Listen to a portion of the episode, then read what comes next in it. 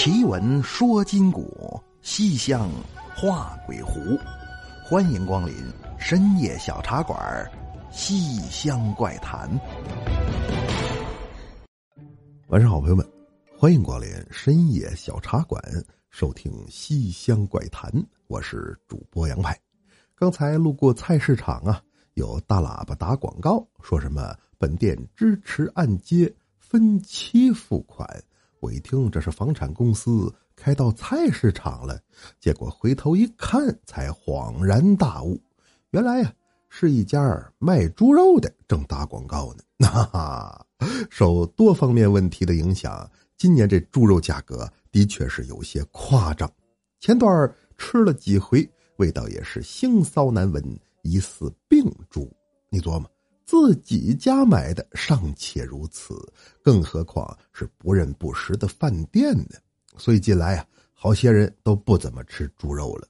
反正价格也差不多，不如改成牛羊肉，最起码呀吃着放心。你像什么烤串、烤盘这个整对路。那可我有一朋友叫老程，却特别奇怪，他吃烤串啊，只吃猪肉串，不吃羊肉串。那说是小时候吃羊肉吃伤着了，而且还有一段比较离奇的经历。那咱们今晚呢，就转述发生在老程身上的这个故事，名叫《烤肉串的女人》。简单介绍一下故事发生的年代啊，那是一九八五年左右。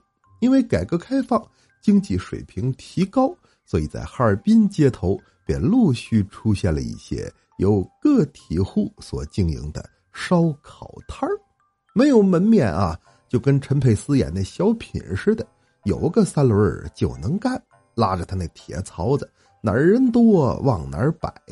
那在当时的哈尔滨，哪儿人多呢？就是道里南岗、松雷、丘林、大世界那一块。现在这也是人头攒动的核心地带，而且来说呀，烤串的品类。也较为单一，只有羊肉串烤好之后撒上孜然粒儿，满是辣椒面热气腾腾啊！一口下去，嘴里的羊油直接就化开了，伴着辣味是直冲心门真是又香又辣又解馋。当时的老百姓哪吃过这个呀？可真有那个感冒伤风，吃一顿羊肉串就给治好了的。怎么呢？他辣呀，吃完之后浑身冒汗，那。当时啊，在果戈里大街亚细亚电影院附近卖羊肉串的就特别多，流行边看电影边撸串啊。那么我这朋友老程那年正上小学三年级，家住一曼街，对面是季红小学，身后就是果戈里大街。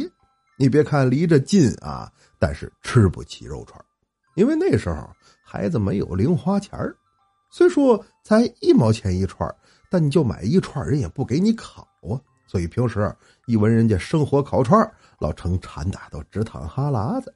而这一情况啊，直到家里的房子招户出租，被一对母女租下，才算发生了转机。娘俩自称老家在赵东，孩子进城戒毒，当妈的烤串挣钱，留下丈夫呢在家里放羊。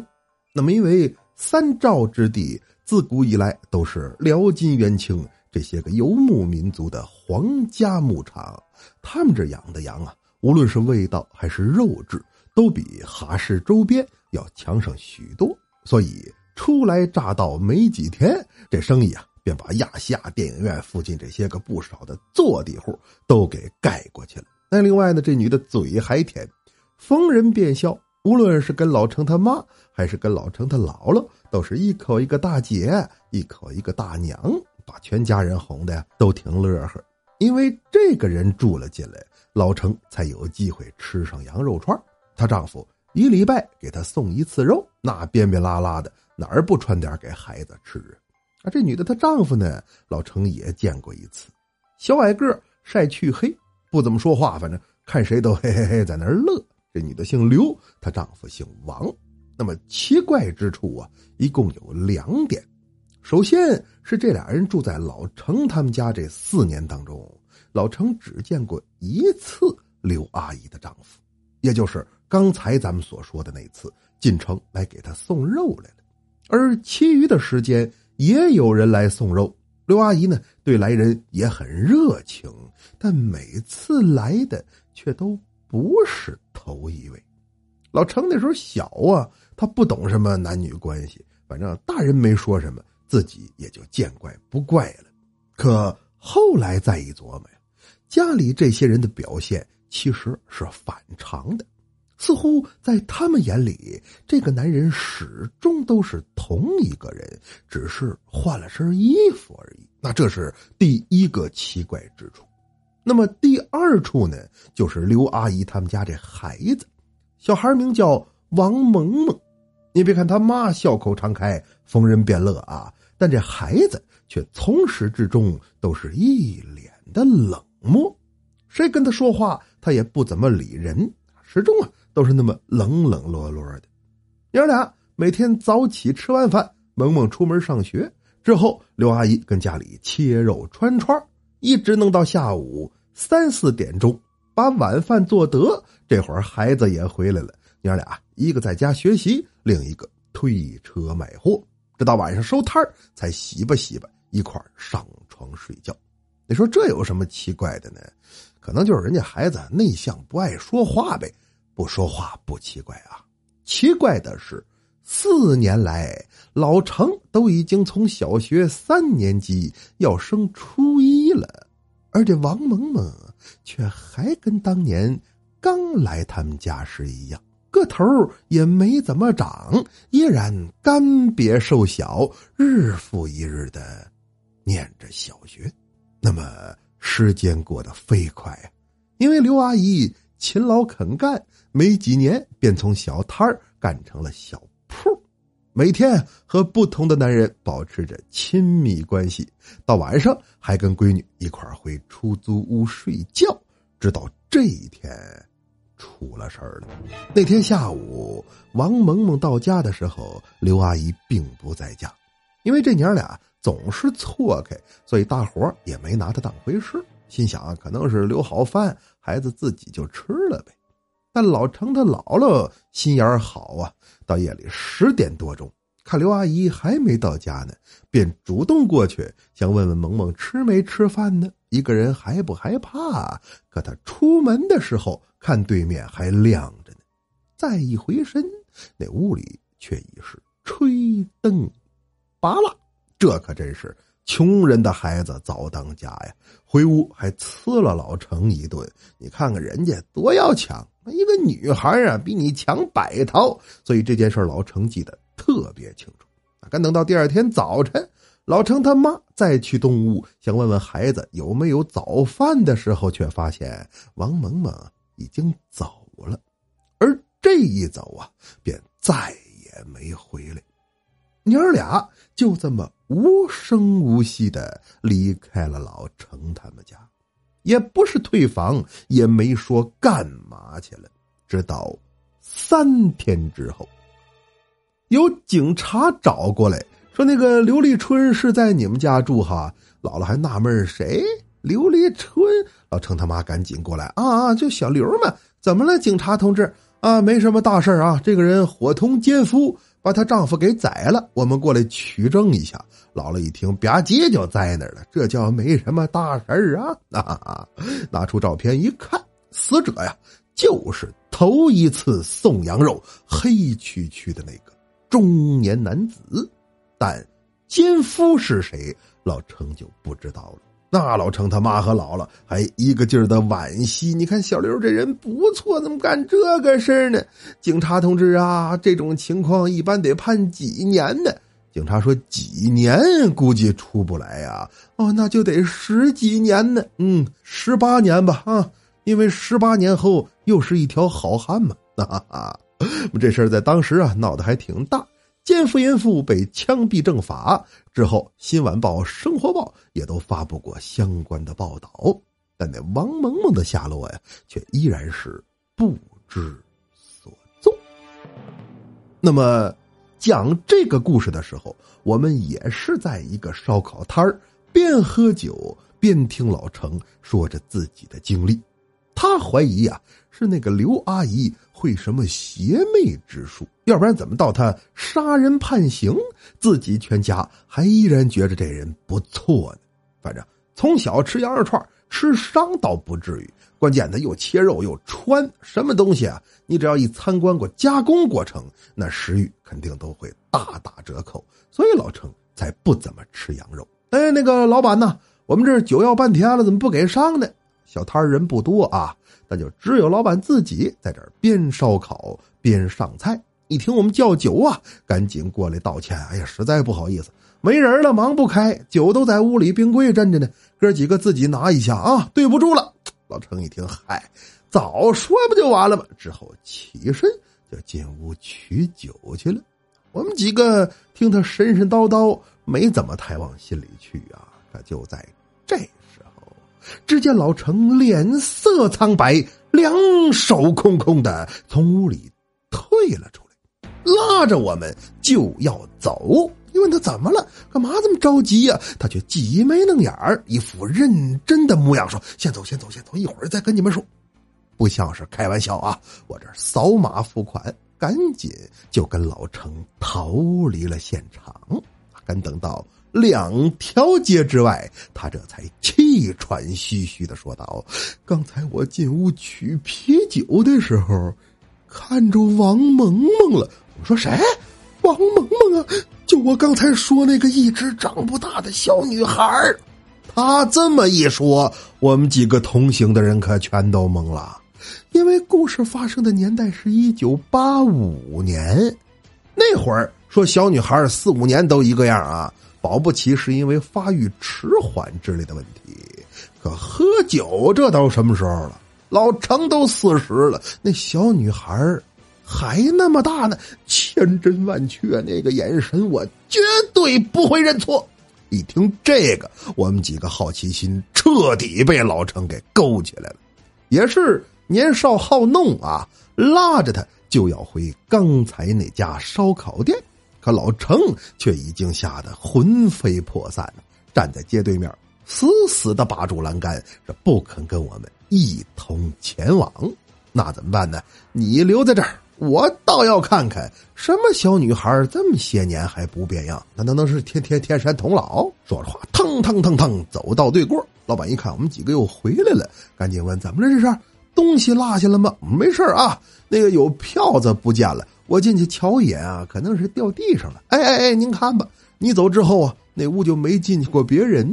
可当我们进去一看，这屋里哪有什么小女孩一目了然是空空荡荡。我说刚才是这家吗？那个老板，你屋里那孩子哪儿去了？老板说孩子没有孩子，服务员请假了，媳妇儿买东西呢，店里就我自己。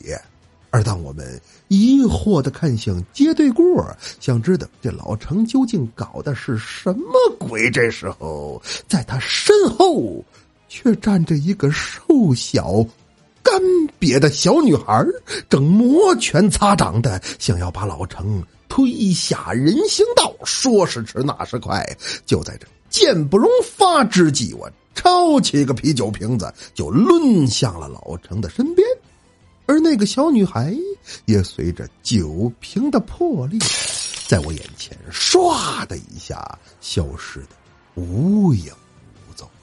只可惜啊，后来我无论怎么跟老程解释，那一棒子我不是冲他抡的，他却都说不信不信，我绝对不信，我身边会有什么奇怪的小女孩。哈哈，好了，朋友们，今晚的故事就是这样，接下来进入。互动环节，朋友，您是否在为双十一想买东西，但却没来得及下单而懊悔？您是否在为商品恢复原价而沮丧？没关系，狂欢虽过，余温尚存。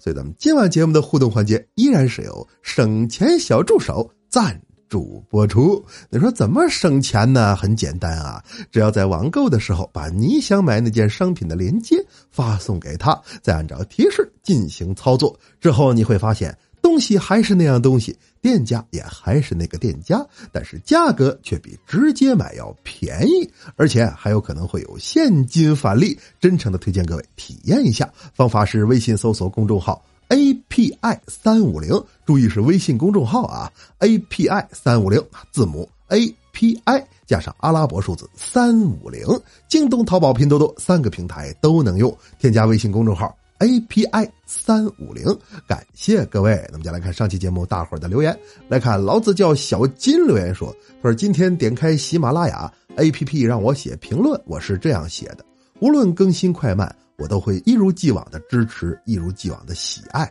一如既往的追捧，只因为陪伴我两年，给我带来过无数欢乐的深夜小茶馆。”哎，这是给喜马拉雅 APP 写的评论哈。那要等哪天老板心血来潮，我看看评论吧。一瞧都在这夸深夜小茶馆，再给我涨涨工资舞的，挺好挺好啊。那个能评的都去评一评，但是只要正面内容，那个催更啥的，依然还请在节目下方留言。那再来看风纪留言说：“他说灵异玄幻皆怪谈，鬼怪狐仙亦是言，算卦说到多为钱，只闻派哥送。”经年这期节目非常喜欢，愿派哥多年之后依然优秀。哎，这个说的好啊！因为社会发展的太快了，回头看啊，好像几年过去就会有一批人被时代所淘汰。优秀不敢说吧，但我保证会一直努力，与君共勉吧。诗词歌赋这一块一定要保持优秀。答应我吗？那再来看杨派粉留言说：“他说派叔，上次给我女朋友听《停车场夜惊魂》那集，直接就给她吓哭了。这个怎么说？吓哭了？那咋的？我还得进行一下赔偿是怎的？要不以后吧，我就找个保险公司听节目代卖保险。哎，听之前先问你胆量怎么样？胆小的呢，就可以花两块钱投保买个吓人险。真听好胆的。”上医院管瞧病，你说胆儿大的不用买了吧？胆儿大也可以买呀。胆儿大你买个无聊险，那听完不吓人，这给赔钱。看着是一档节目啊，它其实有点像是个赌场。哈哈哈再来看一月之秋印北寒留言说：“他说派哥，我在喜马拉雅上无意中发现了您的作品，彻底被你天然浑厚的嗓音和精彩绝伦的故事所吸引。听您的节目已经成为了我生活中必不可少的一部分，以至于我在其他时间看文章的时候，字里行间也会自行脑补您的声音在耳边回荡。这真是一件特别奇妙的事儿。”小茶馆已听完，洋派奇谈已购买，我会一直支持你，支持你的每一部作品、每一段故事和每一个精彩的瞬间。感恩有你，别别别别，感恩严重了啊！但看字儿也有我的声音回荡，这个的确有点奇妙。希望呢，你能多看一些正经的作品。你像四大名著，就非常适合用我的声音来阅读。哎，话说这西门庆央给王婆。一心要会那词儿一面，便道：“干娘，你端的与我说成此事，我便送十两银子与你。”哎，而这是四的名著吗？哈哈哈哈 别看四大名著了啊，多听杨派奇谈吧。我的新专辑《杨派奇谈》悬疑惊悚的一千零一夜栏目已经上线了，喜马拉雅搜索“奇谈”俩字即可购买收听。希望朋友们能多多支持。那么书也讲完了，水也喝干了，是时候跟大伙说晚安了。您可以在新浪微博和微信公众平台搜索关注“深夜小茶馆”，关注主播动态，或者添加我的私人微信“深夜小茶馆”五字首字母加上阿拉伯数字二二二来与我。交流探讨，好感谢各位，更要感谢省钱小助手对本期节目互动环节的大力支持。网购想省钱，欢迎添加微信公众号 API 三五零。好了，朋友们，奇闻说今古，西厢画鬼狐，感谢光临深夜小茶馆，收听西厢怪谈。我是杨派，咱们下期见。